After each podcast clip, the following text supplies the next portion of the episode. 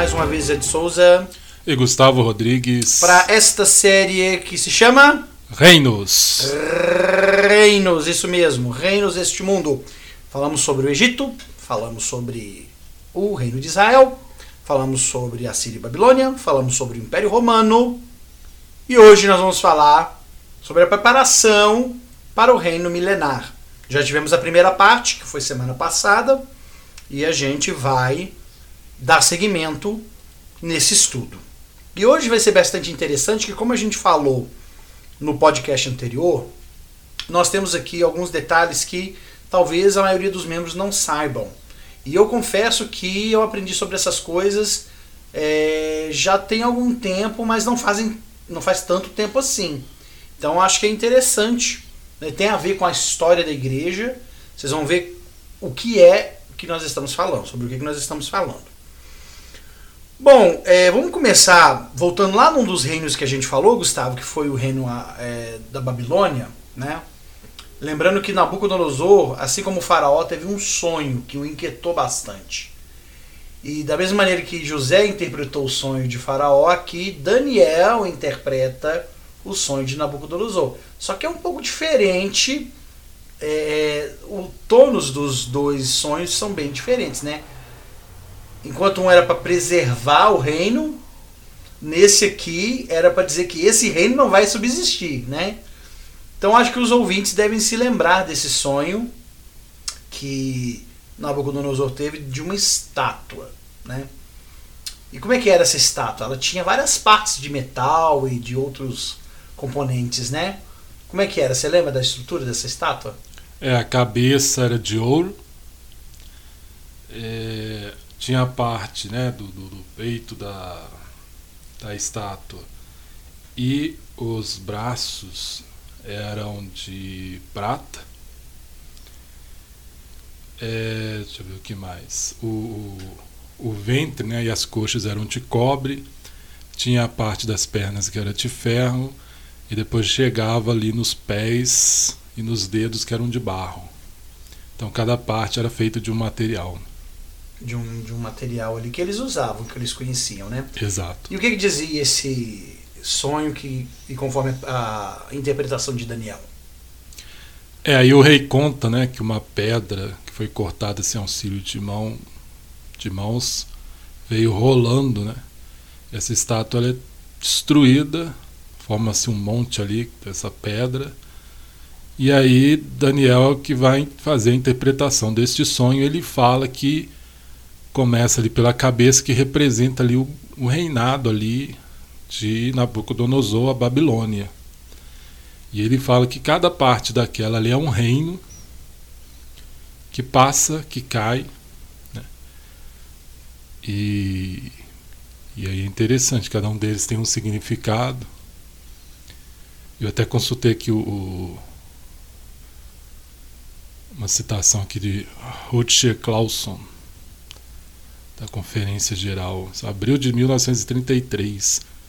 Né, ele fala que a cabeça de ouro significa a Babilônia, os braços e o peito de prata, os medos e os persas, o ventre e as coxas de cobre, a Macedônia, de Alexandre o Grande, as pernas de ferro, o Império Romano. Ele até cita a questão de o império está dividido ali em Roma e Constantinopla, então duas pernas. E os pés e os dedos seriam reinos menores que vieram ali da divisão da, do Império Romano, né? Uhum. Até presidente Kimball, eu, eu vi que ele fala que são as nações ali europeias, ali os reinados, né? Certo. Mas aí Daniel também fala que depois desses reinos relacionados ali ao, ao final dos pés e dos dedos de barro, ele fala que Deus estabelecerá um reino que não será destruído. E esse reino é o reino de Deus. Muito bom.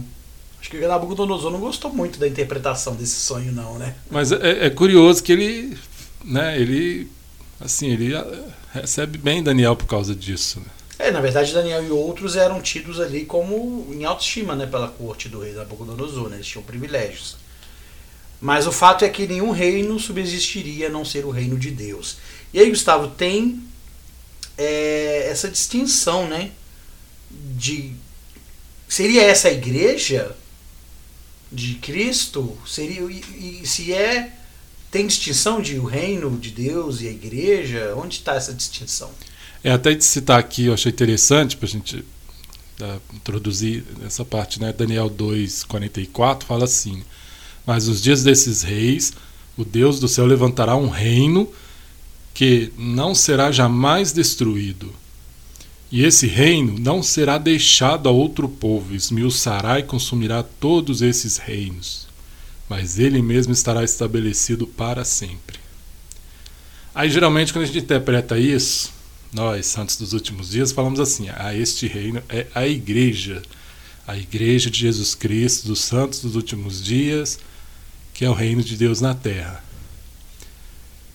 A gente pode falar assim, é e ao mesmo tempo não é, né? Porque é, na verdade é uma parte ali. E eu acho que ilustra bem isso é Apocalipse capítulo 12. Você está falando da, da, da, da, metáfora da mulher e. Isso, isso aí. Pode, pode, pode continuar. Mas é, é, é, o ideal é a gente ir na tradução de Joseph Smith, que né, ele restaura ali o significado, porque na, na Bíblia que a gente tem a tradução, ele não fala exatamente o que é a, a mulher e o filho. Né? Então, só para contextualizar, né? João viu, teve uma visão no céu, ele viu uma mulher, essa mulher estava grávida, com dores de parto, e de repente ele vê que a mulher deu à luz a um menino, um varão. Essa mulher é perseguida pelo dragão, que no Apocalipse a gente vê que é um simbolismo do próprio diabo. E ela está sendo perseguida então, né, por esse por esse ser, né, o dragão que é o diabo, um dragão vermelho. E ela dá a luz ao menino, né, e pegar aqui a escritura Apocalipse, tradução de Joseph Smith, né, de Apocalipse. Chegar nela aqui. Muito bem, versículo. Eu estou estando aqui Apocalipse 12, de 1 a 17, a tradução de Joseph Smith. E vai nos falar exatamente o seguinte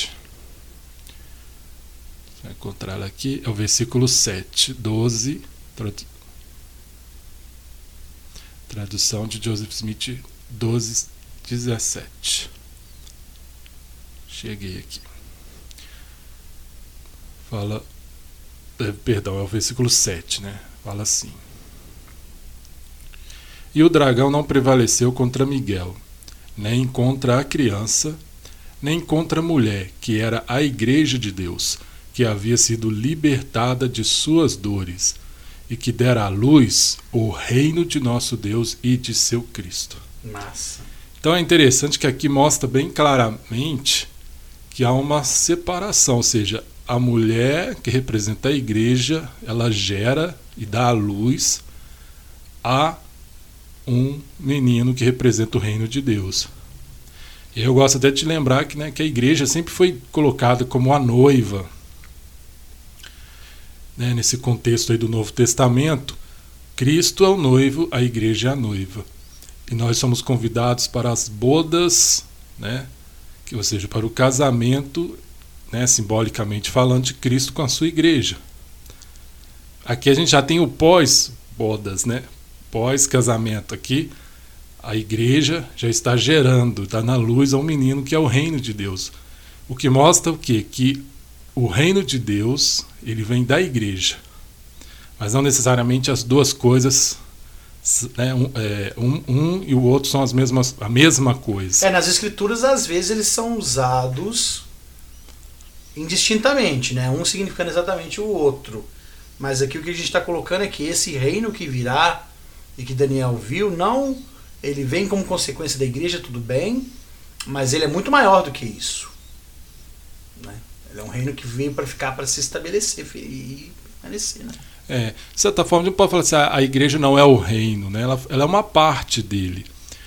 Mas é, é, no milênio o reino de Deus vai ser muito mais abrangente do que somente a igreja. Uhum. Então eu peguei umas citações aqui que eu achei muito interessante de líderes da igreja falando dessa distinção entre igreja e reino. Uhum. Aí tem Josh, Josh Cannon, Cannon né, que fala somos questionados se a igreja de Deus e o reino de Deus são a mesma organização. E somos informados de que alguns dos irmãos afirmam que eles são separados.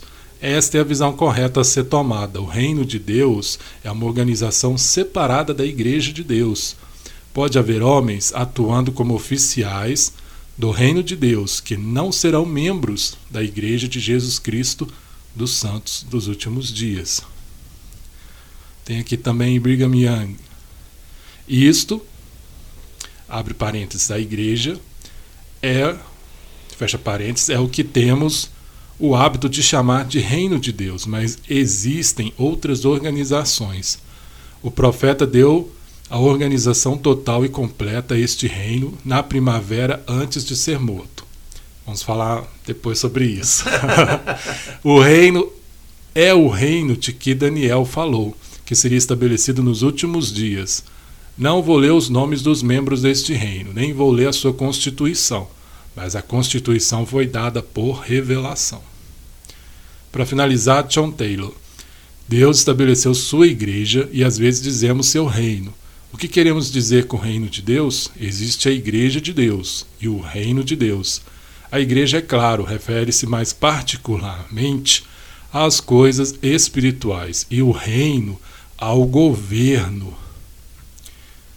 é, temporal e temporais.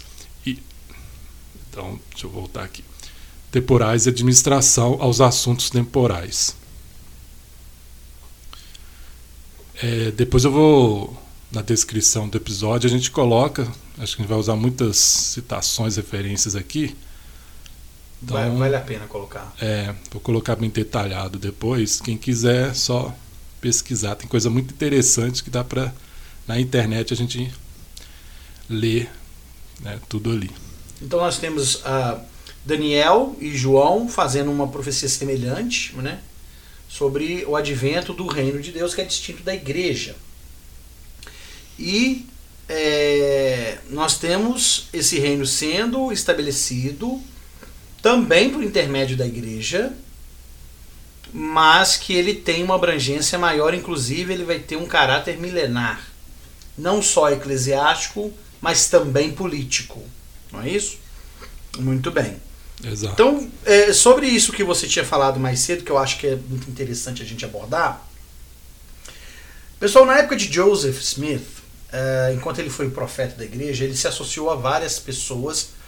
E vocês sabem que, pela história da igreja, ele não se associou apenas a membros da igreja, né? Ele tem, teve envolvimento com a maçonaria, até porque o irmão dele também era.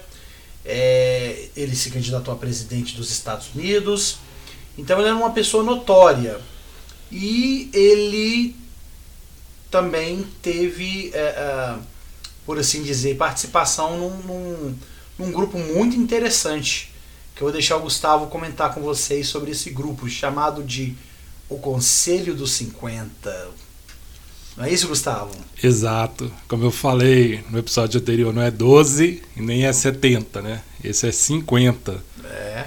Ah, como assim 50, né? A, gente, né, a maioria nunca ouviu falar, talvez, que houvesse um quórum, conselho dos 50 na igreja, né? Embora não fosse exatamente relacionado à igreja. É, e aí você comentou né, sobre Joseph, a gente geralmente pensa em Joseph como o profeta. Uhum. Mas Joseph foi inclusive prefeito de Nauvoo. Uhum. Ele era líder militar ali também, né, do, do, das tropas ali de Nauvoo. Então ele, ele, ocupou outros cargos relacionados assim, à vida pública. E, como você citou bem, ele foi candidato à presidência dos Estados Unidos e este conselho também teve um papel importante de apoio à candidatura dele. A gente pode até falar, mas como assim? Né? A igreja hoje é neutra, não interfere, não apoia nem mesmo um candidato que seja membro da igreja. A gente teve aí um concorrendo um tempo atrás. É o Mitt Romney, né? É a presidência dos Estados Unidos. A igreja não, né, não, não ficou ali apoiando, vote no, no Romney. Mas, então vamos falar um pouco sobre esse conselho. Né? O que foi o Conselho dos 50? O Conselho dos 50 era um grupo, né? era um conselho de homens da igreja, a maioria eram membros da igreja, tinha ali os membros da primeira presidência, do Coro dos Doze, Joseph, Brigham Young, mas também ele contou com a presença, a participação de três não membros. Então já tem uma diferença, né? Nem todos eram membros da igreja, nem todos eram líderes ali. É, e esse conselho ele tinha um papel é, principalmente temporal, secular, político. Então ele não era um conselho da igreja, como o Quórum dos Doze ou o Quórum dos Setenta. Ele era um conselho voltado para questões políticas. Ele teve um papel importante também em, é, em procurar novos assentamentos onde os membros poderiam se estabelecer, em lugares no oeste, como por exemplo Texas, ali a Califórnia.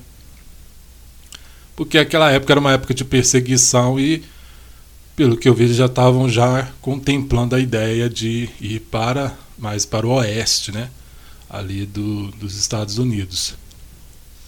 Teve um papel importante no apoio da candidatura de Joseph à presidência, uma atitude que Joseph tomou, inclusive pela falta de apoio, né? Joseph tentou até ali uma, um auxílio do, do presidente dos Estados Unidos na época e ele ficou na mão, né? Procurou o governador, procurou o presidente dos Estados Unidos, então Joseph chegou a um ponto que ele viu que se ele ficasse esperando né, que o governo de fora da igreja auxiliasse, os santos iam continuar só sofrendo, tendo seus direitos pisados, iam ficar na mão. E aí Joseph resolve né, ser um candidato. Se ninguém resolve, eu vou lá e vou tentar entrar no negócio. Então, é, quem quiser saber mais sobre o Conselho 50, eu recomendo aqui na Biblioteca do Evangelho, também no site. O site agora está seguindo o mesmo modelo da biblioteca, né? Uhum. É, deixa eu fazer o caminho aqui de volta aqui. É, em restauração, tá aqui. Tópicos da história da igreja. Entra aqui e tem aqui um tópico Conselho dos 50. E aí fala o seguinte, né? É, menos de quatro meses antes de sua morte, em 1844, Joseph Smith convocou um conselho para debater propostas de assentamento dos santos dos últimos dias, localizados em áreas, na época, é, localizados na época em áreas que ficavam fora dos Estados Unidos, como a Califórnia e o Texas. É, agora falo o seguinte, né, que o conselho não deliberava somente sobre assentamentos, mas, né, conforme o texto aqui, mas também sobre como estabeleceria um reino ou governo político em preparação para o reino milenar de Cristo, de Jesus Cristo.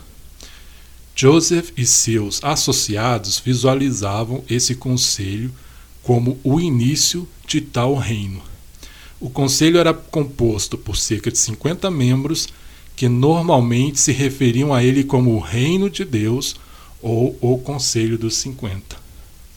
Ou seja, era um conselho, era um conselho à parte da igreja, mas formado na maioria por membros e líderes da igreja, embora tenha aceitado a participação de três não membros, que tratavam de questões de política, questões sobre o governo ali de Nauvoo, mas principalmente eles vinham como sendo ali um conselho para estabelecer o, esse reino de Deus, o reino de Deus que Daniel cita é, lá para o rei Nabucodonosor, o reino que João vê nascer da mulher que é a igreja, e é, eles já viam isso como uma preparação ali, um modelo do reino milenar ali, de Deus e de Cristo no milênio.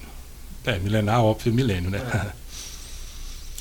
Então, é, é, então é interessante. E aí tem algumas particularidades que eu achei muito bacana, né? Primeiro, assim, É, a gente tem as atas, né? A igreja recentemente, algum tempo atrás, ela divulgou as atas das reuniões desse Conselho dos 50, que durou ali até o período ali de, é, de Utah. E aí depois esse conselho não, não temos mais notícia dele tendo, tendo sido é, descontinuado. É, não teria continuado, né?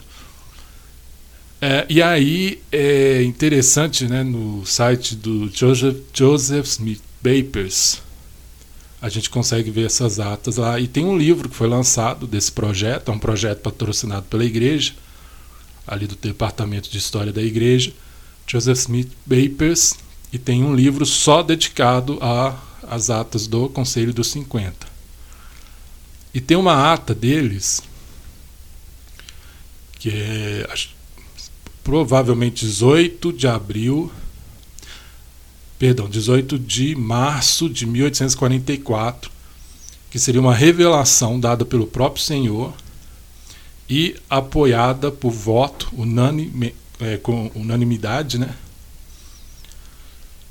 É, o nome desse reino, né? Foi apoiado pelo voto unânime. E ele se chama assim: o reino de Deus e suas leis com as suas vou, perdão, vou, vou retornar aqui, o reino de Deus e suas leis, com as chaves e seu poder, e julgamento nas mãos de seus servos, Amã Cristo. Para quem acha o nome da igreja grande, prepare-se que né, no milênio um reino maior aqui. Então, esse era o nome. Repete aí para os nossos ouvintes. Vamos repetir. O reino de Deus e suas leis, com as chaves e seu poder e julgamento nas mãos de seus servos, vírgula, Amã Cristo. Esse é todo o nome. Uau. Mas, né, era chamado aí de conselho, é, Reino de Deus ou Conselho dos 50. Então foi dado por revelação este nome aí pelo Senhor. Isso tudo dá para ver lá no, no, Eu vou colocar referência também para quem quiser acessar lá mais fácil. E eles fizeram um esboço de uma constituição também que eu achei muito interessante, né? É, e é uma é dado como uma revelação ali do Senhor, e é o Senhor falando, é muito interessante. E aí me chamou muita atenção o primeiro, os dois, aliás, são três artigos, né? E um me chamou a atenção que é o início lá, o primeiro parágrafo, que fala assim: nós, povo do reino de Deus, sabendo que todo poder emana de Deus, que a terra é sua possessão e só ele tem o direito de governar as nações e pôr em ordem os reinos deste mundo, que ele só tem o direito de instituir leis e estabelecer decretos que o governo para o governo da família humana e eu lembrei da nossa Constituição, né? Constituição da República Federativa do Brasil, artigo 1 parágrafo único, fala assim: todo o poder emana do povo, que exerce por meio de, seu, de representantes eleitos ou diretamente nos termos dessa Constituição. Ou seja, para a nossa Constituição, o poder emana do povo. É como fala, né? do povo para o povo. Né? E pelo povo. E pelo povo né? Mas lá na Constituição que eles fizeram para o Conselho dos 50, todo o poder emana de Deus. O que nos demonstra claramente, claramente que no milênio a gente vai ter uma teocracia. Não vai ser uma democracia. Né? É Deus que estabelece a lei, é Deus que governa. Cristo né, será o rei dos reis.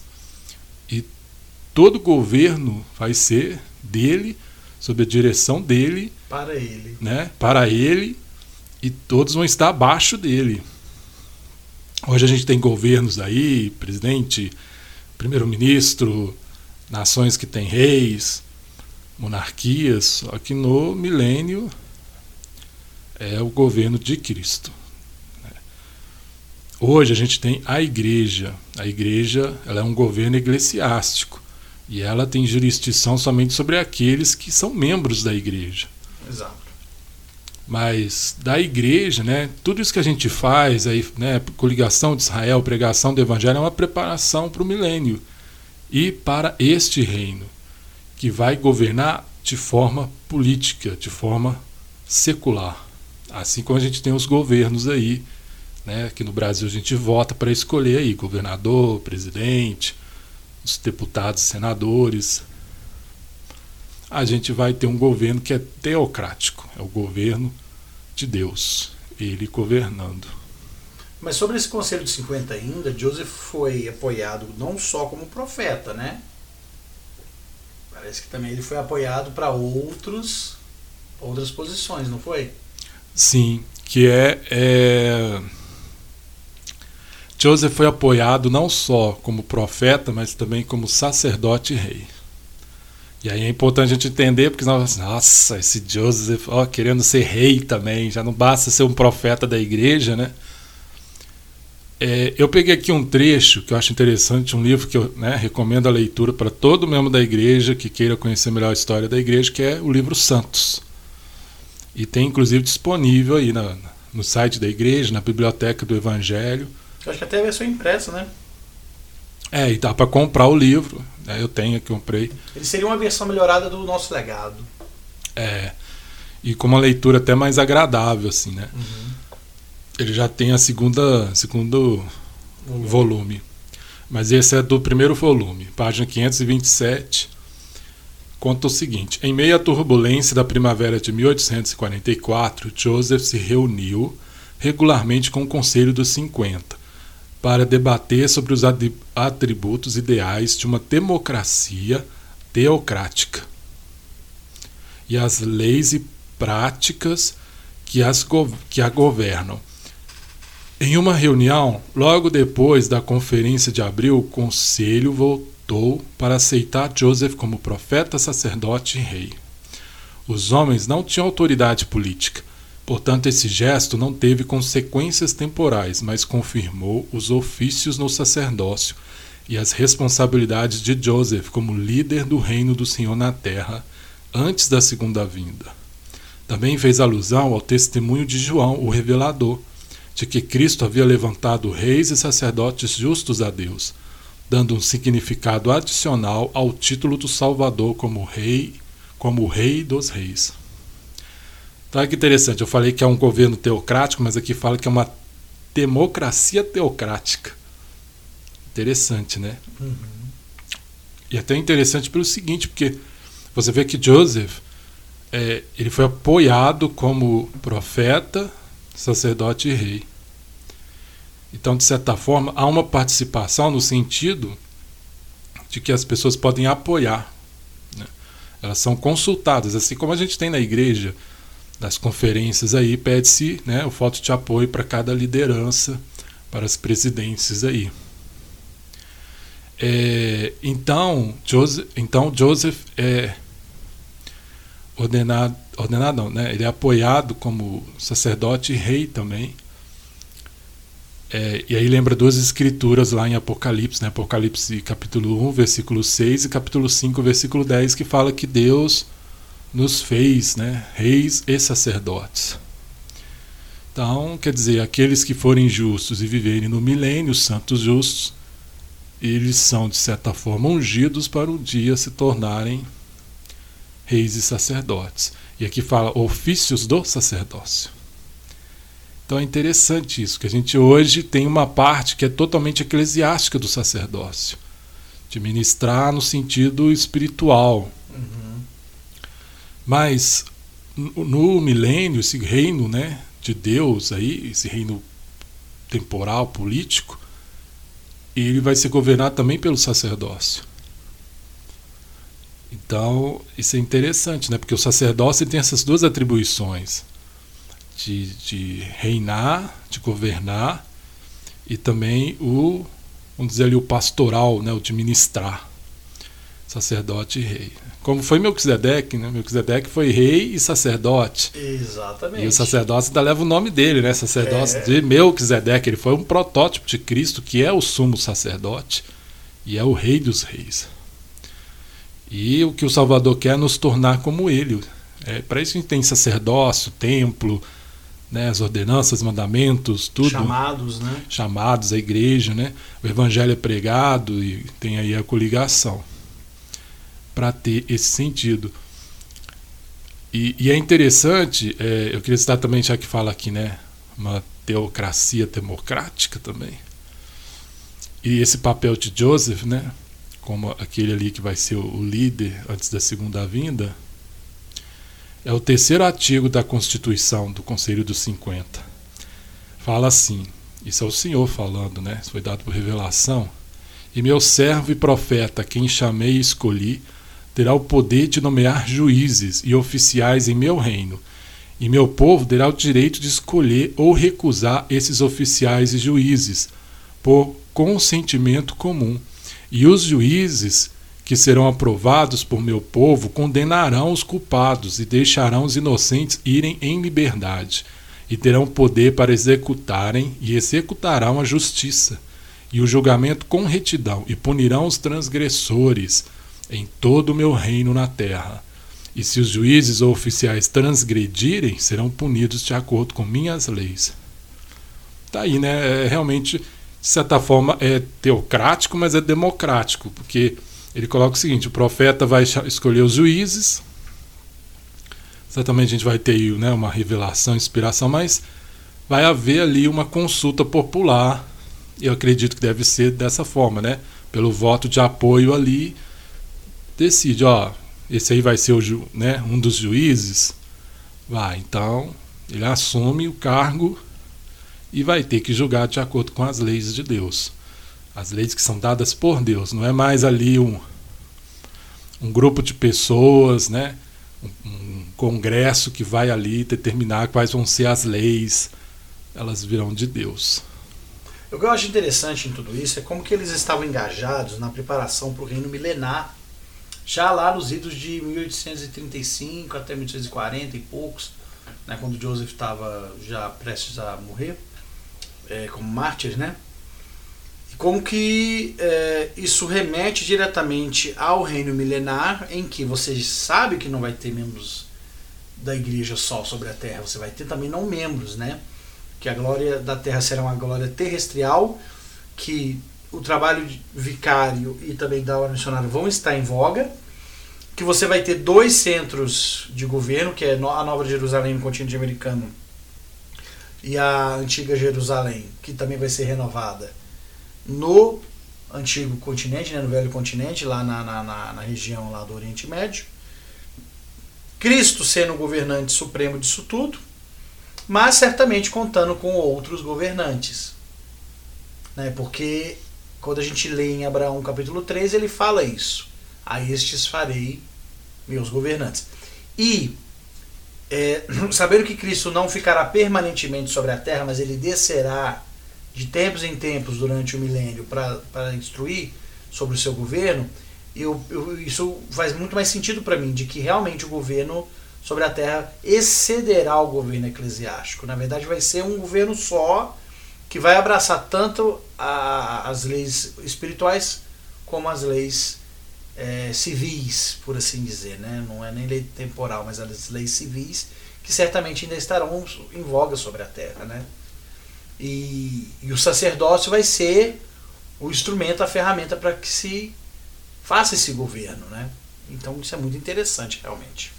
É, e uma coisa que é interessante também ver que nós temos no Conselho dos 53 não membros. E muito que foi discutido no conselho, nesse conselho, foi a questão da liberdade religiosa. É uma coisa que Joseph deu muita ênfase nessas reuniões de, é, de que esse governo, né, este conselho e o, o, reino né, de Deus, esse reino que também não é só eclesiástico, mas é político, é temporal, é secular, que ele precisa preservar os direitos de todos os cidadãos, inclusive os da, né, relacionados à liberdade religiosa. E os membros da igreja vinham de perseguições severas. Então, acho que naquela época ninguém melhor do que né, os santos para poder falar sobre o que é ser perseguido pela sua religião, pela sua crença. Então, Joseph tinha isso muito fixo ali para ele. Uma coisa que eu achei interessante que você comentou lá a escritura de Abraão, né? Quando o Senhor lá na vida pré-mortal ele fala, né? A estes farei meus governantes. Ou seja, alguns se destacavam pela sua fidelidade, pela sua retidão, pelas suas boas obras na vida pré-mortal, como fala lá em Alma 13. E o Senhor escolheu esses para serem governantes. Esses são aí cabeças de dispensação, né? São é, aqueles que receberam chaves, recebem o sacerdócio, Abraão, Adão, Enoque, mas eu acredito que muitos homens que estão, por exemplo, nessa dispensação aí, é, mesmo ser um cargo tão proeminente, também podem ser considerados nesse grupo. Uhum, certamente. E o Senhor está fazendo o mesmo hoje, ele, ele está nos observando, né, falando para aqueles que são portadores do sacerdócio, e não só os portadores, né, as mulheres também, porque o presidente Nelson tem lembrado isso, o presidente Oaks já fez um discurso sobre isso. As mulheres elas agem na autoridade do sacerdócio. As bênçãos e até mesmo responsabilidades que são vinculadas ao sacerdócio também valem para elas, né? O homem não é o sacerdócio, o homem tem o privilégio de portar o sacerdócio. Então o Senhor fará dos justos seus governantes no milênio, porque são ungidos para se tornarem reis e sacerdotes. Então isso é importante. Hoje, né, eu creio assim, se um, se um membro da igreja ele quer atuar de forma política, ele vai fazer isso não por escolha do Senhor, né? Ele vai ter que se candidatar ali, ele vai concorrer e, né, se as pessoas votarem ele ganhar, ele, ele assume ali o cargo que ele pretende. Mas eu falo que assim, a maneira como nós ministramos, as coisas que nós fazemos, certamente o Senhor tem observado se nós faremos jus para sermos, né, reis, sacerdotes, rainhas e sacerdotisas do Senhor. Esse é um ofício do sacerdócio, um ofício do sacerdócio para homens e mulheres, porque a promessa é reis e sacerdotes, rainhas e sacerdotisas. Para quando isso? Milênio ali, quando o Senhor estabelecer este reino, que já no início da igreja ali, você vê, 44, né? A igreja tinha uns pouco mais de 10 anos, já os líderes estavam preocupados, né? É, interessados em começar ali o alicerce, um modelo de conselho, de reino, já pensando além da questão espiritual, eclesiástica, né? É, pensando mesmo no milênio. Então, acho que a gente tem que pensar nisso, né? O milênio está aí, daqui a pouco, acredito, as portas, ninguém sabe a data, mas. Está próximo. Está próximo. A gente vê isso, são os últimos dias. Nós temos a missão de preparar para esse milênio, para esse reino, como também fazer parte dele. Seus governantes que o Senhor pretende usar. Tanto no sentido ainda espiritual, na igreja, né? como também nesse reino de Deus e de seu Cristo aí. Eu só queria citar mais uma coisa que é o papel do Conselho de Adão de Amã. Né? Porque a gente já falou no outro episódio, né? nem vamos prolongar muito, mas o presidente Joseph Fielding Smith ele fala que é nesse conselho que terá início este reino milenar, o reino de Deus.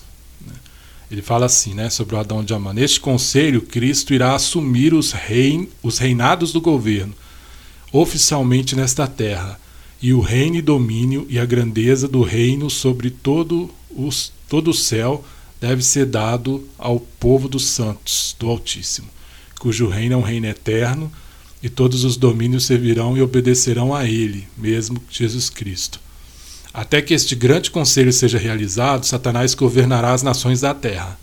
Mas naquela época, tronos devem ser derrubados, e o governo do homem chegará a um fim, pois é decretado que o Senhor acabará com todas as nações.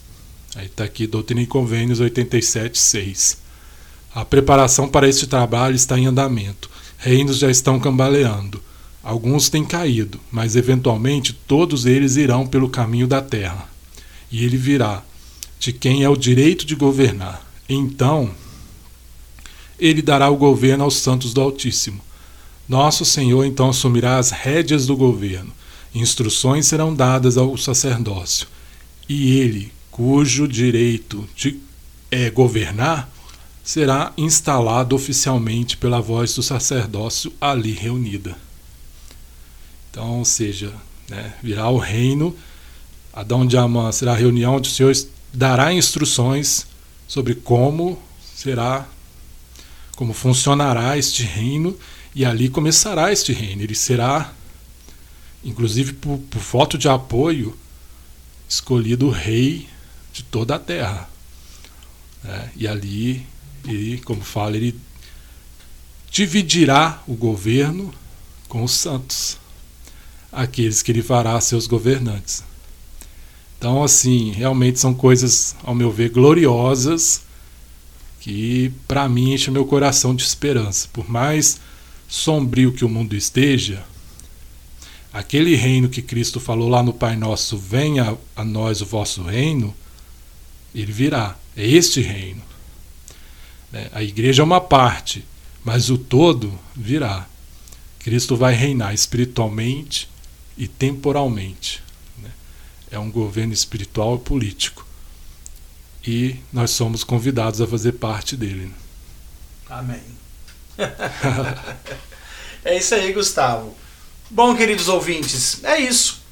Né? Nossa série sobre reinos acabou com louvor, né? Porque nós falamos aí sobre o reino que todos nós realmente queremos ter, um reino justo, um reino compassivo, um reino em que nós todos poderemos juntos adorar o Cordeiro e realmente ter a certeza de que não haverá corrupção nesse governo.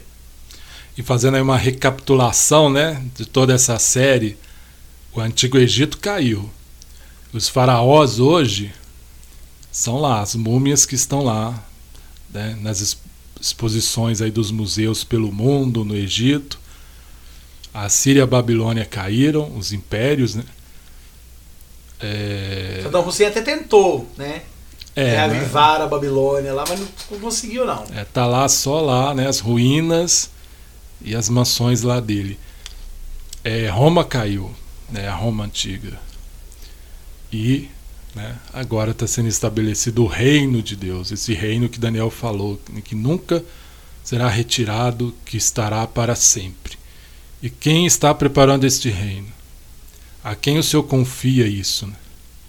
Aos santos que tem tido esse privilégio de receber o Evangelho e de compartilhar e buscar a coligação da casa de Israel, porque é Israel que irá governar. E nós podemos ser aí esses governantes sobre a casa de Israel. Muito bem. Obrigado, Gustavo, mais uma vez, né, por compartilhar conosco o seu estudo e as coisas que você é, prepara para o seu estudo pessoal e também para utilizar na página Linha Sobre Linha. Obrigado a cada um de vocês ouvintes, estamos aqui sempre para servi-los. Esperamos que este podcast e os outros estejam sendo utilizados por vocês como fonte de inspiração. Ainda assim, é importante vocês saberem que tudo que a gente fala aqui é, não representa oficialmente a visão de Igreja de Jesus Cristo, dos santos dos últimos dias, e que algum, alguma informação ou outra, caso esteja equivocada, a gente fará a questão de corrigir, tá? Mas a gente procura sempre fazer bem feito para poder, como eu disse, inspirá-los a continuar o seu estudo e receber do Senhor linha sobre linha. Mais uma vez, obrigado a todos e até a próxima série, que eu não vou falar qual é, porque o Gustavo depois coloca lá na página, deixa o um mistério, mas vocês vão gostar também. O nível não vai cair, podem ficar tranquilos quanto a isso. Muito obrigado a todos e até lá. É isso aí, obrigado Ed, obrigado a todos aí, que são os nossos ouvintes. Deixem aí, façam seus comentários, deem sugestões, a gente quer também ouvir vocês. Obrigado pelos elogios, obrigado por tudo e até a próxima série.